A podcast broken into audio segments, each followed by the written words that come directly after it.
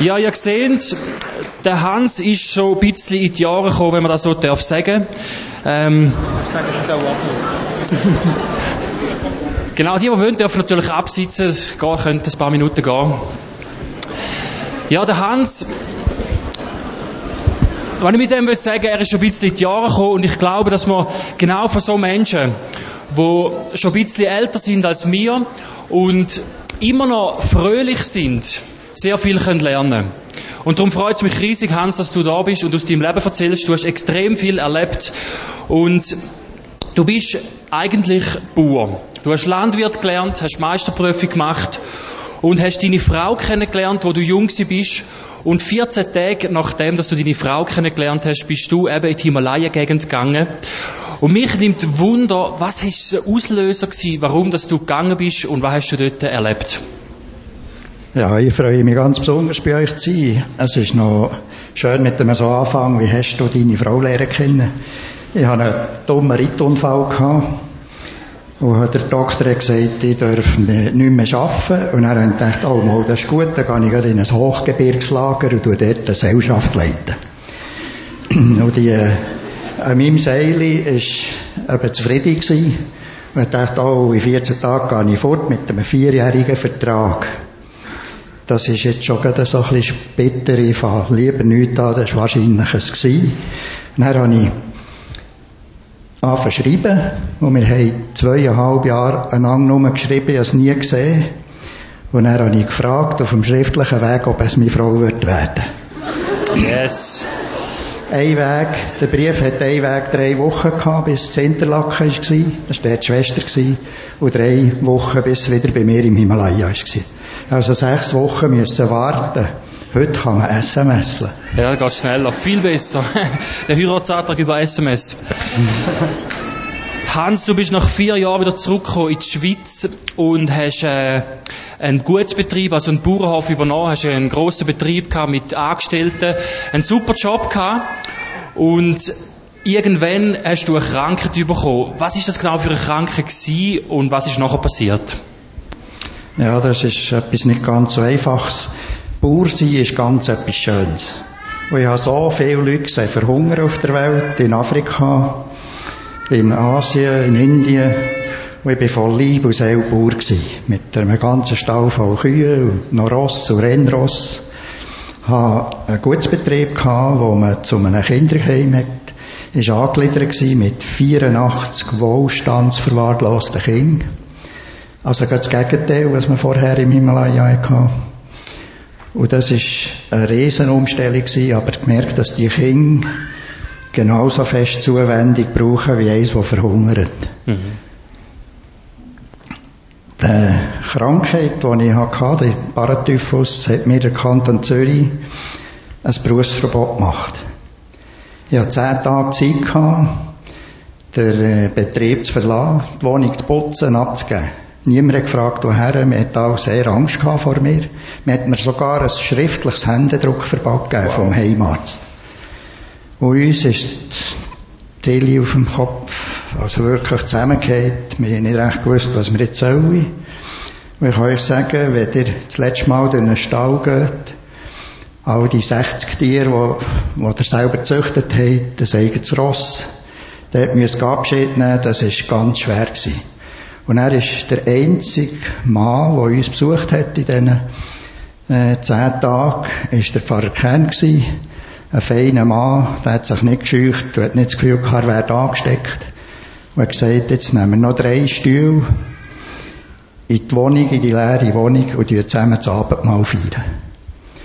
Das vergesse ich nie mehr. Wir hatten drei Stühle gehabt, Friedi, Pfarrer und ich, und vor dran waren unsere drei Kinder. Das war so eine heilige Atmosphäre, dass man das Gefühl hatte, der Himmel sei offen.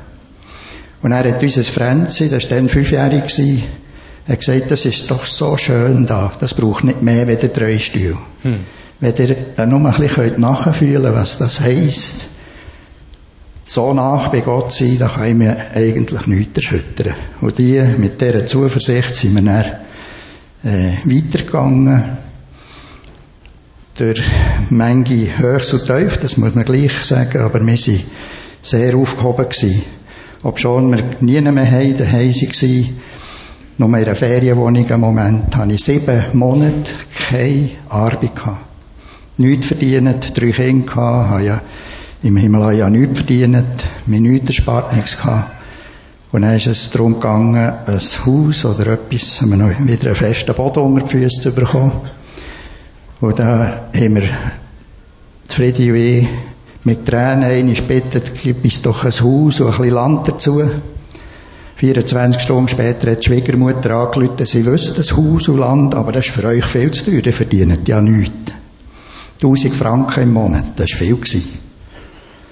Und wir haben gesagt, das sagen wir jetzt zu, jetzt sind wir bittet dafür. Und ich kann euch sagen, sieben Monate haben wir den Hauszins nie müssen schuldig bleiben über das Wochenende, über das Monatsende aus. Mhm. Manchmal am 30. war ein Kuvert im Briefkasten mit 3000 Noten drin. Es könnte eines von euch sein, ich weiß es heute noch nicht. Wow. Gott versorgt. Und irgendwann ist es in deinem Leben wieder zu einer Wende gekommen, zu einem Durchbruch, sind bessere Zeiten gekommen. Ihr habt äh, ein, ein, ein Altersheim und ein Behindertenheim geleitet, einen guten Job gehabt. Ähm, eigentlich alles tiptop, ist gut gelaufen. Die Kinder sind ausgeflogen gewesen. Eigentlich so der Moment, wo man nach all diesen Strapazen können das Leben geniessen Und trotzdem haben die ja ganz eine andere Entscheidung getroffen und sind nochmal fortgegangen ins Ausland, damals in die Mongolei. Ähm, was hat euch dazu getrieben und was habt ihr dort erlebt? Ich habe einfach gemerkt oder auch gespürt auf dem Herz, das ist Gottes Wege, die manchmal nicht so erklärbar, erklärbar sind. Wir hatten ganz eine schöne Arbeit gehabt. Wir haben ein Altersheim geleitet, zehn Jahre. Vielleicht tue ich da zwei, drei Beispiele erzählen.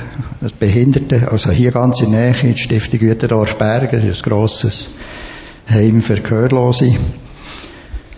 Vielleicht drei Beispiele vom Altersheim, wo mir sehr geprägt haben. Wir haben äh, einen Mann gehabt, sehr begütert. Er hat 100.000 Franken in Bar unter dem Bett gehabt. Und er hat gesagt, das ist nicht verantwortbar, das könnte ja gestohlen werden. Vor, vor allem hat er ja fast nichts gesehen. Und dann hat er gesagt, wenn ihr mir das nehmt, bin ich niemand mehr. Das hat mich erschüttert. Das ist nicht der Inhalt von unserem Leben. Mhm. Wenn ihr mir das nehmt, tut viel hängen am Beruf, am Geld, an der Karriere, das hat mich stark geformt und dann auch für einen weiteren Weg vorbereitet. Dann haben wir eine 94-jährige Frau gehabt, die ganz fürchterliche Ängste hat ausgestanden meine Frau und ich sind ein paar Mal zu und dann hat sie uns ihre Not geklagt, dass sie vor 60 Jahren, 94, vor 60 Jahren, ein Kind abgetrieben hat, nicht von ihrem Mann. Hat niemand dürfen wissen, nur sie, aber sie ist nicht schlagen damit.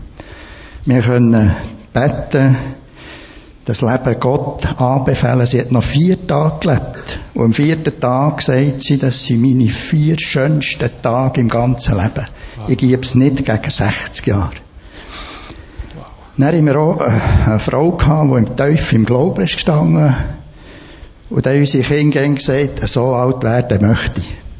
Und das ist vielleicht ein bisschen die Leben, oder das, was uns hat geformt, da sagen, mal, jetzt lassen wir los.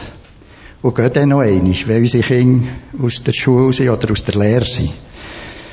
Vielleicht noch ganz kurz vom Gehörlosenheim. Gehörlose, die sehen einem, schauen ins Gesicht und sagen, heute bist du traurig. Wie schön wäre das, wenn wir einander könnten sagen, heute hast du die Not oder hast keine Zeit. Hier ein letztes Beispiel vom Mütendorfberg haben wir einen gehabt, der äh, später tot ist, mit 26 plötzlich nicht mehr gehört. Und das ist schlimm. Der hat bei uns eine Lehre gemacht, ist gang heim auf Egeri, Matthias Boesse, das darf ich sagen, ist ein Name, ist ein Freund von mir, ist dann im Zug von Thun auf Konufingen eingeschlafen und dann hat man die Zugkomposition auf das Hetzewil, auf das Abstellgleis da. Freitag, Samstag, Sonntag. Am Sonntag am Abend ist er vorgekommen. Die Not, die der durchgestanden hat, wo wir durchgestanden haben, oder wo die Eltern durchgestanden haben. Ich habe dem Vater angerufen, Jetzt ist er vorgekommen und hat er gesagt, ich gebe jetzt euch einen Auftrag. Umarmet mich in meinem Auftrag. Hm. Das ist äh, etwas, was mir gedacht hat, alle die, die auf dem Abstellgleis sind, die neben aussen sind, das ist ein Auftrag von uns, von jedem von uns. Das können wir alle Menschen in irgendeiner Form umarmen. Du hast gesagt, wegen der Mongolei, wir haben ja immer geträumt, ich bin in der Mission aufgewachsen, ich will wieder zu den Ärmsten von den Armen und darum ist es nicht die Mongolei geworden. Ich habe gerne gewünscht, nicht in ein kaltes Land, weil ich in, in Afrika bin auf die Welt gekommen und ich bin nicht so glücklich gewesen, dass es Ulaanbaatar die kälteste Hauptstadt ist auf der Welt. Aber wir sind guten Mut dorthin und haben eben den Auftrag wirklich angenommen, dorthin zu gehen. Und als ihr ein Jahr dort waren, ist etwas Schreckliches passiert in eurer Familie. Ähm, euer Sohn, der das Gleiche gemacht hat, der auch sein Leben hier in der Schweiz aufgehört hat und auf Afrika in Mission gegangen ist, ähm, ist umgekommen, ist ermordet worden. Und ähm, ich, ich frage mich, wie, oder ich möchte dich fragen, wie überlebst du, oder wie hast du so eine Situation überlebt, wo dein eigenes Kind ähm, ermordet wird, ihr habt alles für Gott gegeben, der Sohn, euer Sohn hat alles für Gott gegeben, und dann passiert trotzdem so etwas Schreckliches. Wie sind ihr umgegangen mit dem? Und es ist wirklich etwas ganz Schweres und manchmal verschlägt es mir die Stimme. Es ist sehr schwer gewesen. Wir sind alle wie gelähmt da gewesen, haben viel müssen prieken. Wir sind sehr schwach geworden, die ganze Familie. Freddy und ich haben sogar eine Lungenentzündung gehabt. Und wir haben fast nicht mehr verstanden, was jetzt da abgeht. 29-jähriger, flotter Sohn, der viel Mut hat gemacht, schon von klein an, muss einfach abberufen werden. Er ist umgebracht worden und hat sein zweieinhalbjährigen Sohn, der Jonas, auf den Armen gehabt. Hm. Wir haben lang nur gebetet, wir verstehen dich nicht, aber wir wollen dir vertrauen. Und ich möchte euch auch Mut machen, wenn etwas Schweres auf euch kommt. Wir wollen dem vertrauen, wo alles in seinen Hängen hat. Und das Gebet, wir wollen dir vertrauen, das ist dann noch kürzer geworden. Ja, Vater. Über Wochen lang, bis wir dann plötzlich äh, wie, wie, äh, wie der Fuß, äh, der Boden unter die Füße bekommen. Wir haben so unser Vater angebeten und plötzlich müssen realisieren, dass das jedes von uns ein Ziel ist. Ob 29 oder 100, es wird mal die Frage kommen, wie, was ist auf deinem Lebensweg weiser gestanden? Ja, es ist für uns nicht ganz einfach gewesen. Wir haben dann, an dem Tag, was ist passiert, habe ich 24 Pastoren unterrichtet. Und dann habe ich so schwer gehabt, gesagt, jetzt müssen wir gerade hören. Tut alle für Martin. Und in dieser Stunde ist er umgekommen. So Sachen, die man ganz schlecht erklären kann. Mhm. Mhm. Mich, mich beeindruckst du, ähm, weil deine Geschichte da nicht fertig war und du nicht einfach den Kopf ins angestreckt hast und gefunden hast, ich mache nichts mehr, ich, ich bin demotiviert, ihr seid zurück, ihr seid äh, schnell in die Schweiz zurückgekommen und nachher aber wieder in die Mongolei gegangen. Und dort ist eure Geschichte weitergegangen. Ich glaube, wir müssen von der Zeit her aufhören. Aber eine Frage habe ich noch Hans, was ist deine tiefste Motivation für all das? Das ist, sind so viele Entscheidungen in eurem Leben, wo ihr es können einfacher haben und ihr habt immer wieder die Entscheidung getroffen, um nochmal alles zu geben für Jesus und nochmal einen unerklärlichen Weg eingehen, wo die Leute wahrscheinlich rundherum gedacht haben, die Jutzis, die spinnen. Ähm, was, was, was ist deine tiefste Motivation gewesen, um all das zu machen? Wir haben selber so sehr viel geschenkt bekommen. Und das ist irgendwo äh, eine Aufgabe von uns, dorthin, wo es Gott stellt, wenn es schwierig ist, mal zu sagen, das ist jetzt der Auftrag, so wie es eben der David hat müssen oder gemacht hat mit dem Goliath oder der Daniel. Mir hat sehr stark geprägt, dass ich die Mutter Teresa lernen kennen. Und die hat mal 184 Kinder gehabt und das Essen ist ausgegangen.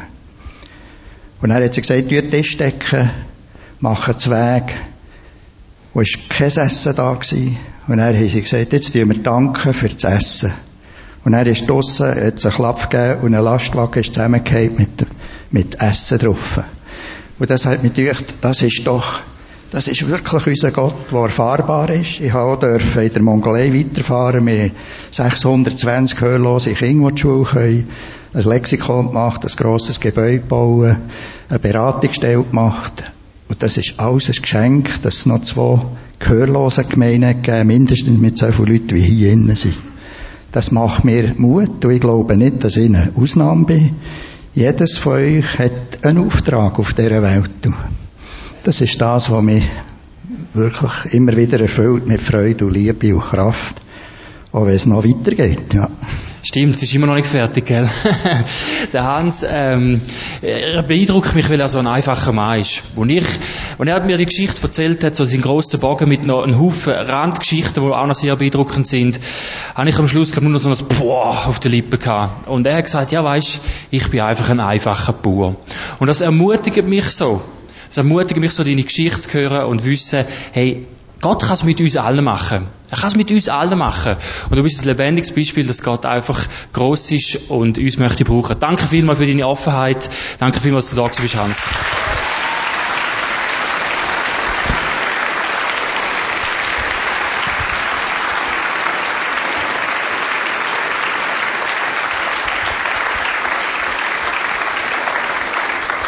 Wir werden jetzt in eine Zeit hineingehen, wo die Band auf die Bühne kommt und wir einfach möchten mit Musik möchten Gott anbeten.